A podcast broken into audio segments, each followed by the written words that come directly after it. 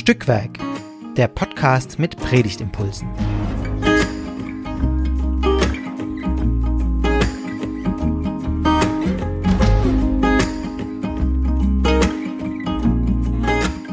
Hallo und herzlich willkommen zu Stückwerk, dem Podcast mit Predigtimpulsen, zu einer neuen Folge in der Trinitatiszeit, also dem dritten Sonntag, um genau zu sein, nach Trinitatis. Am 3. Juli wird er sein. Und wir unterhalten uns hier über den Predigtext, weil wir denken, dass, also für diesen Sonntag, weil wir denken, dass dabei gute Ideen entstehen können für die Predigt oder einfach so fürs Verständnis. Und es gibt ja so Texte, da braucht man auch wirklich eine bisschen ähm, eine Idee, um, also was der Text eigentlich meint, worum es da eigentlich geht. Und ich finde, heute ist es so ein Text. Dazu aber gleich mehr. Wer sind heute wir? Ich bin Esther, Pfarrerin am Pfarrseminar in Stuttgart-Birkach und ich unterhalte mich mit Nancy. Hallo Nancy. Hallo Esther. Wer uns also öfter zuhört, der weiß, dass heute dann wohl wieder eine zehnte Folge erscheint, nämlich die 40. Biblisches Jubiläum sozusagen. Biblisches Jubiläum, ja, und es ist wieder ein alttestamentlicher Text und deshalb haben wir gedacht, dann müssen wir wieder zusammen uns darüber unterhalten, nämlich über Hesekiel oder Ezechiel. Ähm, aus dem 18. Kapitel so ein paar Verse ja, könnt ihr selber nachgucken, welche genau. Das ist mir jetzt zu blöd, das aufzuzählen. Ich ähm, lese das jetzt vor aus der Luther-Übersetzung. Und ja, dann werden wir bestimmt gleich noch über gemeinsam äh, besprechen, was eigentlich dazwischen passiert. Also Ausschnitte aus Ezechiel 18. Und des Herrn Wort geschah zu mir. Was habt ihr unter euch im Lande Israels für ein Sprichwort? Die Väter haben saure Trauben gegessen, aber den Kindern sind die Zähne davon stumpf geworden? So wahr ich lebe, spricht Gott der Herr, dies Sprichwort soll nicht mehr unter euch umgehen in Israel. Denn siehe, alle Menschen gehören mir. Die Väter gehören mir, so gut wie die Söhne. Jeder, der sündigt, soll sterben. Wenn sich aber der Gottlose bekehrt von all seinen Sünden, die er getan hat, und hält alle meine Gesetze und übt Recht und Gerechtigkeit, so soll er am Leben bleiben und nicht sterben. Es soll an alle seine Übertretungen, die er begangen hat, nicht gedacht werden, sondern er soll am Leben bleiben und der Gerechtigkeit willen, die er getan hat. Meinst du, dass ich gefallen habe am Tod des Gottlosen, spricht Gott der Herr, und nicht vielmehr daran, dass er sich bekehrt von seinen Wegen und am Leben bleibt?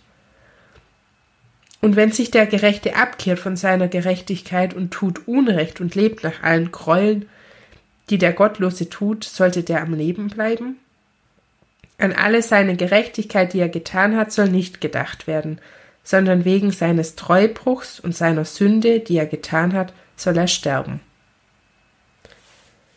Darum will ich euch richten, ihr vom Hause Israel, einen jeden nach seinem Weg, spricht Gott der Herr. Kehrt um und kehrt euch ab von allen euren Übertretungen, die ihr nicht durch sie, damit ihr nicht durch sie in Schuld verfallt. Werft von euch alle eure Übertretungen, die ihr begangen habt, und macht euch ein neues Herz und einen neuen Geist. Denn warum wollt ihr sterben, ihr vom Haus Israel? Denn ich habe kein Gefallen am Tod dessen, der sterben müsste, spricht Gott der Herr. Darum bekehrt euch, so werdet ihr leben. Ja, also mein Kopf dreht sich jetzt ja. hier. Harter Stoff. Mein erster Gedanke war ja, ich muss noch mal das ganze Kapitel mhm. lesen. Ja, das würde ich wirklich auch empfehlen. ähm, auch wenn schon die wenigen Verse echt zu denken geben und man wahrscheinlich schon nur an dem ersten Vers mit diesem Sprichwort äh, hängen bleiben könnte und das irgendwie als, als Sprungbrett für die Predigt nutzen könnte, ist es, glaube ich, wirklich hilfreich, zumindest in der Vorbereitung den ganzen Text zu lesen. Mhm. Ja, auch weil, also es geht so viel ja um, wenn man Gerechtigkeit tut, ja, dann und wenn man es genau. nicht tut, dann. Und mhm. diese Zwischenteile, die geben ein bisschen Futter auch, was das heißt. Ja, richtig. Ich. Da werden ja so also, Handlungen genannt, äh, die sozusagen als gerecht gelten. Also so diese bisschen klassischen Sachen, der Einsatz für die Schwachen und das nicht ähm, übervorteilen beim Zinsnehmen und solche Dinge. Ähm, und was, glaube ich, auch interessant ist, aus diesen Versen wird nochmal so ein bisschen eigentlich die Gattung dieses Textes deutlich. Ähm, also das ist ja eine Gottesrede, die sich ja an ähm, den Propheten Ezechiel richtet. Also er soll sozusagen dann die Gottesworte dem Volk gegenüber transportieren. Äh, aber es wird auch immer wieder eingeschaltet, was das Volk sagt. Mhm. Also einmal mit diesem Sprichwort, aber dann eben auch in den Versen dazwischen. Ihr sagt ja immer und ihr werft Gott vor und so weiter. Also da ergibt sich wie so ein äh, Streitgespräch eigentlich zwischen Gott und den mhm. Menschen. Ähm, darum, darum finde ich auch nochmal für die, also für die Form des Textes und die ja Stimmung in Anführungszeichen äh, sind, sind glaube ich diese Verse dazwischen ähm, ganz wichtig. Ja, und mir hat es eben geholfen zu verstehen, was was eigentlich so die Pointe ist und mhm. dass eben das Sprichwort am Anfang ja eigentlich widerlegt wird oder was heißt widerlegt? Also ähm, Gott sagt, das das stimmt eben nicht ja. oder ich handle nicht so. Genau. Das hat mich auch ein bisschen ver verwundert, ja. weil ich dachte, ja. naja, irgendwie, also genau, aber äh, jetzt mal, jetzt mal zu dem, dass er sagt, das ist nicht so. Also, dass der Sohn nicht nach dem gerichtet wird, mhm. sag ich mal, was mhm. der Vater getan genau. hat, sondern dass es wirklich um um das geht, was er tut. Mhm. Also mhm. und dass jeder Mensch, egal aus welcher Generation, dazu aufgefordert wird, Gerechtigkeit zu tun. Ja. So. Genau. Also jeder genau. wird für das, muss für das gerade stehen, was er tut. Mhm. So.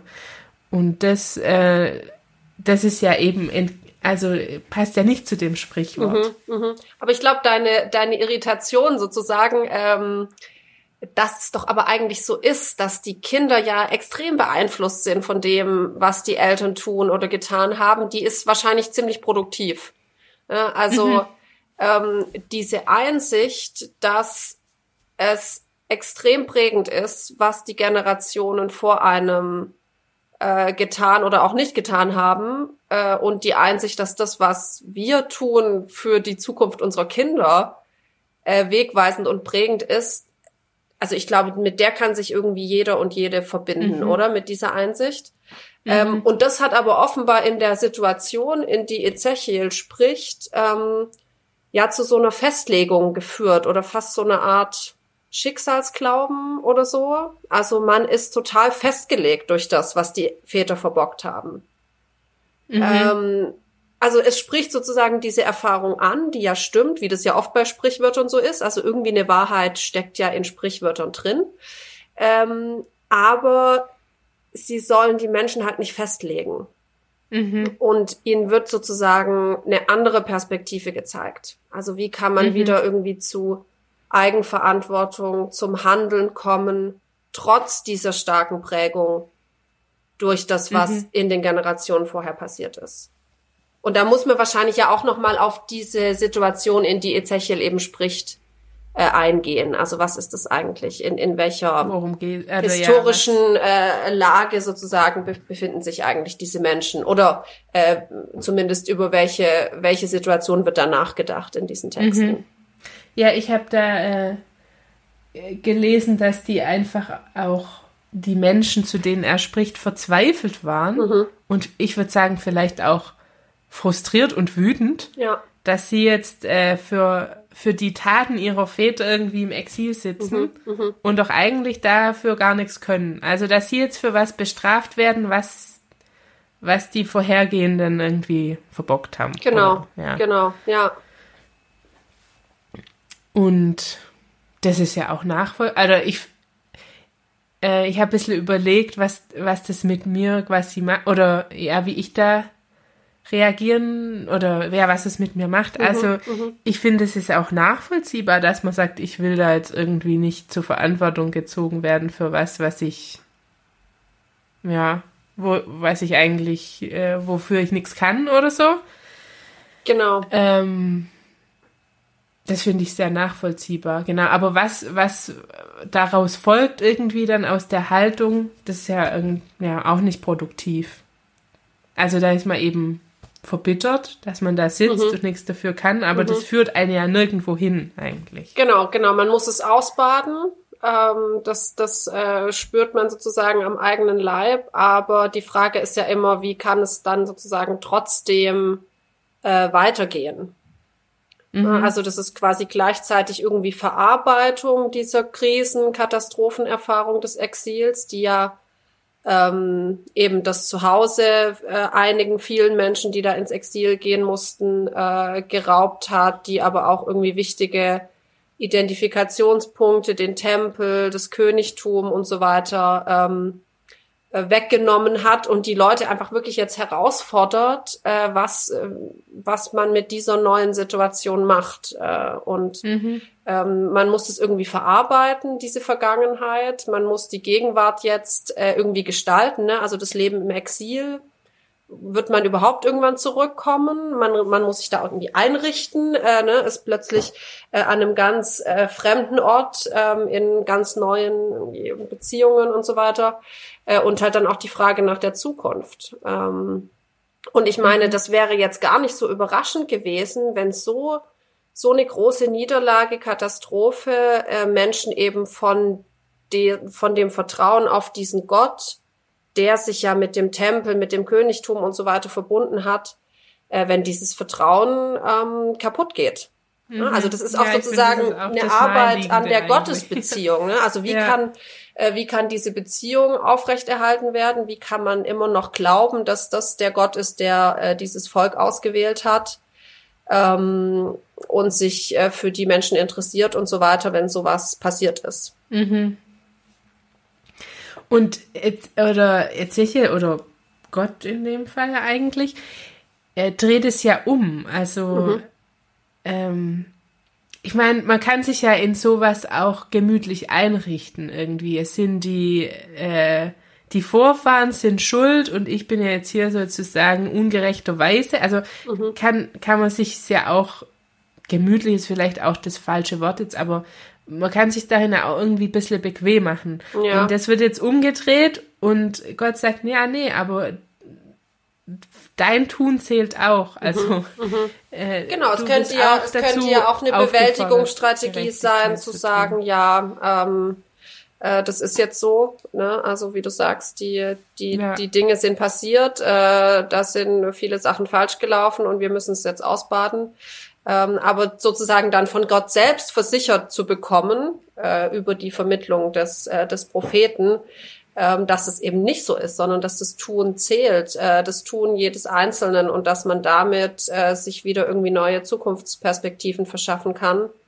Ähm, mhm. Und dass vor allem Gott, und das ist ja auch, also diese, ähm, diese sehr ähm, sehr deutliche Tod-Leben-Metaphorik, die diesen ganzen Text durchzieht. Ne? Also das, das scheint einem ja irgendwie auch sehr radikal. Ne? Also mhm. wer sündigt, stirbt.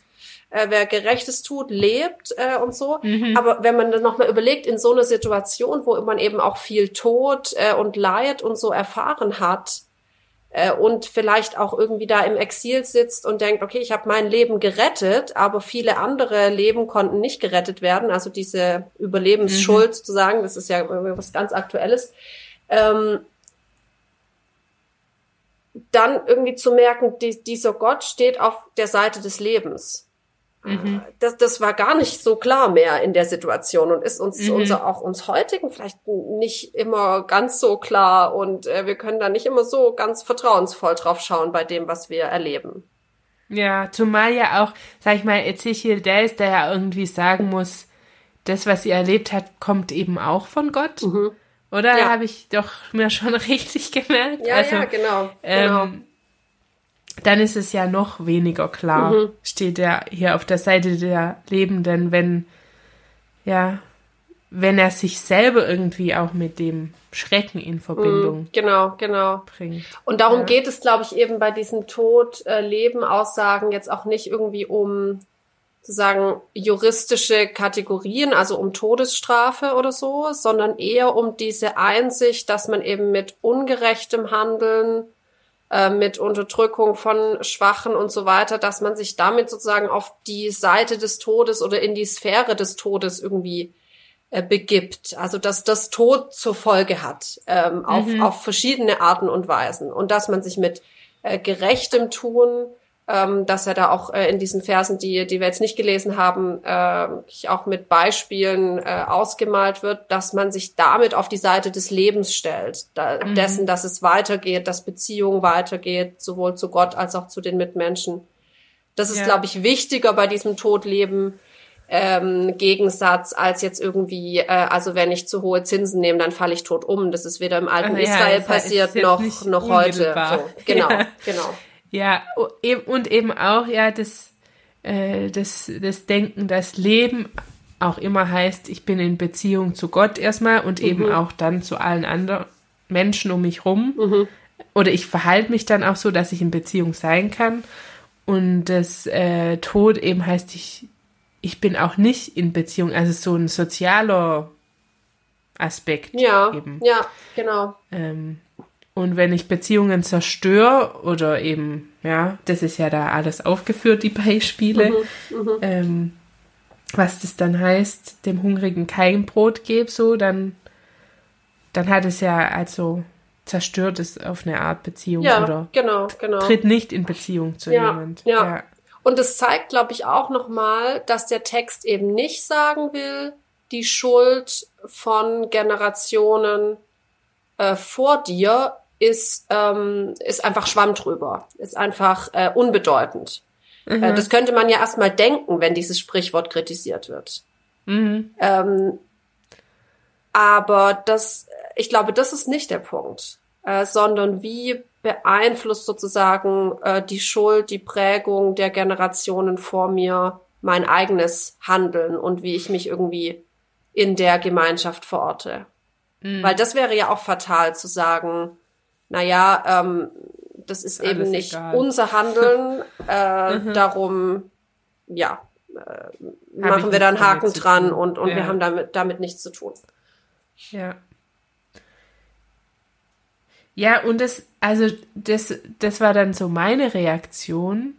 Oh, das ist schon schwierig. Also die, die Latte wird ja schon mhm. auch hochgehängt, sage ich mal. Wenn ja. ich jetzt aufgefordert bin, Gerechtigkeit zu tun, äh, da war so mein Gedanke, da kann ich eigentlich nur scheitern. Also ich, ich hatte da so eine demütige Reaktion, so aus diesem, mhm. was soll ich jetzt für die anderen äh, die Konsequenzen tragen, wird auf einmal so ein, oh weh, kann ich es eigentlich besser.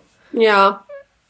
Ähm, also das fand ich interessant, mhm, was, was mhm. das auch alles bewirkt. Ich habe dann so ein bisschen überlegt, äh, was, was ist da heu, also wie kann man das heute irgendwie, diese, auch dieses Motiv von ich äh, zeige auf jemand anderen, dass der oder auf eine andere Generation, dass die doch irgendwie dafür verantwortlich sind, warum soll ich jetzt dafür einstehen? Mhm, mhm. also wo, wo dieses Motiv heute irgendwie so auftaucht. Ja. Ähm, und mein erster Gedanke war irgendwie wieder diese Klimafrage. Mhm. Mhm. Ähm, ja, das ist jetzt bestimmt nicht die einzige, aber das, das kam mir irgendwie so als erstes, weil da ja auch ganz oft äh, von Klimaaktivistinnen kommt, ähm, ja, ihr habt das jetzt irgendwie verbockt, jetzt tut auch was. Ja. So ein bisschen. Ja. Ja, ich glaube, das, das wäre sicher doch auch für eine Predigt schon hilfreich, sich da irgendwie ein äh, Beispiel auszusuchen. Ähm, also ich meine, aus historischer Perspektive ist natürlich immer ein großes Beispiel der Umgang in Deutschland mit, äh, mit der Shoah. Mhm, äh, ja. Und diese langen auch Kriegstraumatisierung und, äh, und Schuldfrage und so weiter. Man könnte, und das ist natürlich auch angesichts von ähm, Antisemitismus und so weiter bleibend ein aktuelles Thema, äh, ganz klar. Ähm, aber man könnte auch natürlich andere Beispiele jetzt überlegen mit dem Krieg in der Ukraine. Ja, was macht das mit folgenden Generationen? Mhm. Ähm, aber auch eben dieses äh, Klima, äh, Umweltthema. Und da kann man das vielleicht ja dann schon nochmal sozusagen so ausbuchstabieren, was der Text macht und was für Dimensionen der eigentlich zusammenhält. Also sowohl eben die Reflexion auf das, was schiefgegangen ist, ähm, auf Schuld auch, die wir sozusagen, äh, in die wir jeden Tag verstrickt sind. Also unsere Entscheidungen heute werden unter Umständen oder ganz sicher unseren Kindern und Enkeln das Leben schwer machen in dieser Perspektive. Mhm. Und trotzdem will ich ja für meine Kinder, dass die äh, optimistisch und befähigt und, äh, und ermächtigt sozusagen ihre Zukunft gestalten. Und in dieser, ja. in dieser, in diesem Spagat oder äh, oder in dieser Herausforderung äh, treffe ich sozusagen meine Entscheidungen und und mhm. versuche irgendwie meinen Kindern mitzugeben, wie sie Entscheidungen äh, treffen können. Ja. Und das ist und eben, ja. dass, dass dieser Text auch das, äh, oder vielleicht jetzt der Text nicht so eindeutig, aber das äh, Buch Ezechiel oder die Propheten, also ja auch immer das Kollektive mitdenken. Also es nicht nur um das Individuelle ja, immer geht. Ja. Also das kommt ja hier so ein bisschen, hat man das Gefühl, naja, jetzt tu du halt Gerechtigkeit mhm, mhm. und dann wirst du danach ähm, ja, gerichtet mhm, oder wie mhm. sagt man? Genau, beurteilt, ja, gerichtet, sagt der Text. Genau, genau. Und, und äh, erhältst eben Leben oder Tod, mhm, so, mhm. sondern dass das Kollektive eben ja, wie so ein Gegenpol ist. Es ist ja auch eine Spannung, die man ja. letztlich gar nicht zusammenkriegt. Genau, genau. Und also, also das ist, glaube ich, das ist nochmal ein wichtiger Hinweis. Also wenn man, äh, wenn man täglich irgendwie so diese Texte äh, bearbeitet und, äh, und verdaut und so, dann ähm, ist es fast schon so eine Selbstverständlichkeit, dass diese kollektive Perspektive eigentlich für diese Texte immer im im Zentrum steht. Und hier mhm. ist es jetzt gerade ein Text, der sehr stark eben diese Eigenverantwortung äh, das Individuum, aber ja auch das Individuum als Teil von der Gemeinschaft äh, betont. Und die, die Entscheidungen des Einzelnen haben eben Auswirkungen auf die Gemeinschaft, genauso wie die Entscheidungen vorheriger Generationen Auswirkungen haben auf die, auf die ähm, gegenwärtige Generation. Und ich hatte gerade noch einen Gedanken, ich glaube, wir hatten das schon mal bei einem anderen Text mit diesem geknickten Rohr und so. Also so diese, dass der Text einen sozusagen herausfordert, über das eigene Handeln nachzudenken. Mhm. Äh, das stimmt, glaube ich, und das ist wichtig, aber wenn man den Text quasi zuerst wahrnimmt, dann ist man auch immer erstmal in der Beobachterperspektive. Also mhm. hier wird quasi gesprochen von Gott zu seinem ähm, auserwählten Volk Israel in dieser Katastrophen- und Krisensituation, in der man selbst als Christin im 21. Jahrhundert jetzt erstmal nicht ist. Also ich glaube, das muss mhm. man auch anerkennen, dass man sozusagen ja. erstmal einen Beobachterinnenstatus hat und dann daraus weitere Schlüsse zieht oder weitere Gedanken gewinnt oder so. Mhm äh, und nicht, nicht direkt sozusagen im Exil sitzt und von Gott oder Ezechiel mhm. jetzt angesprochen wird. Äh, das ist manchmal vielleicht eine feine Unterscheidung, weil natürlich wollen wir in der Predigt ähm, aus diesem Text heraus den Menschen was sagen, was sie betrifft. Äh, aber wir sind ja oft in diesem Beobachterinnenstatus. Also gerade jetzt diese ganzen äh, Konflikte und Krisen, die wir jetzt schon angesprochen haben, also ich natürlich, wir sind auch irgendwo aktiver Teil davon, aber man, man, man beobachtet einfach auch vieles. Ne? Man liest ja. irgendwie Nachrichten, man sieht diese Bilder und dann fragt man sich, was hat das jetzt mit mir zu tun und mit mhm. meinen Entscheidungen, die ich heute treffe. Ähm, und, und das muss man irgendwie, also das ist ja auch genau die Herausforderung und das, was, was schwierig ist, dass man das dann irgendwie zusammenkriegen muss. Ja. Ja, was macht dieses Beobachten eben auch mit mir? Mhm. Also was, mhm. was provoziert das oder wo führt das hin? Mich hin. Ja. ja. Ja, das stimmt. Das ist auch.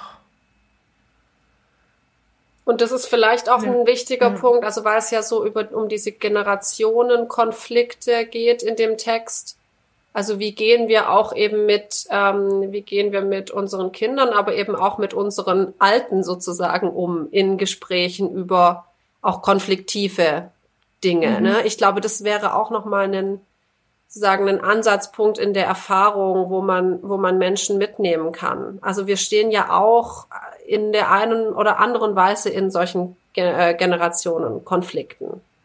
Mhm. Ähm, und, und es ist dann die Frage, wie, wie funktioniert das Gespräch darüber und äh, dass wir Menschen eben nicht äh, so sprichwortmäßig festlegen. Mhm. Äh, auf bestimmte Dinge. Ja, das kann in beide Richtungen. Ne? Sich so, ja, die, die Alten, die können eh nichts anfangen mit der Digitalisierung. Da muss man jetzt gar nicht irgendwie anfangen, denen mhm, irgendwas zu ja. erklären oder so. Also ist jetzt ein bisschen platt, aber ne, es gibt so festlegende Denkmuster auch und so, die, glaube ich, auch so Generationengespräche äh, erschweren. Ja, und nicht nur, glaube ich, Generationengespräche. Nee, gar nicht. Also, nee, nee, auch, genau. Auch das, ja. das macht ja der, der der zweite Teil, den wir jetzt rausgelassen haben, macht es ja, finde ich, ganz deutlich, wie man auch, äh, wie der Einzelne quasi auch umkehren kann, also sein Verhalten mhm. ändern kann mhm. in beide Richtungen. Und da dachte ich, oh, ähm, das ist auch wieder so was Herausforderndes zu sagen, naja, ich begegne Menschen auch immer wieder neu ja. und habe nicht immer gleich schon ein Bild. Ja, mhm. das ist jetzt halt wieder wie immer und das äh, ist schon klar, was passiert, mhm, sondern zu mhm. sagen, okay, nee, jetzt ist eine neue Situation und ich, ich guck mal, was passiert so. Also, genau. ja. Klar, da gibt's jetzt vielleicht auch einen Unterschied zwischen Gott und uns, aber mhm. das ja. so als, ähm, als also Erinnerung. Gott begegnet den Menschen so, ja, und das ja. könnte aber dann doch auch einen, äh, eine Inspiration sein, wie man selbst äh, Menschen begegnet. Weil ja. Äh, wie, wie möchte ich auch, dass mir begegnet wird? Äh, so. Genau. Das ist ja immer irgendwie diese, äh, diese Dynamik. Ähm, das, habe ich dann äh, gestern noch zufällig, äh, als ich so rumgegoogelt habe, ähm, habe ich ein Interview gefunden ähm, mit Ben Gurion äh, vom mhm. Spiegel mhm. geführt äh, von 1966, äh, mhm. äh, wo Ben Gurion diesen Vers zitiert mit den sauren Trauben.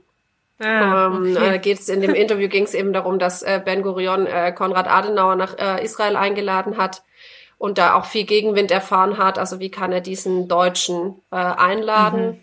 Äh, und er macht dann eben anhand dieses Sprichworts äh, eigentlich genau das deutlich. Ne? Also er ähm, wollte dem begegnen und er möchte den Deutschen begegnen, ähm, damit sich was verändert äh, mhm, und, mhm. und damit ähm, was neu beginnen kann, ähm, an, an diesen Sachen gearbeitet wird, es verarbeitet wird und so weiter. Ja.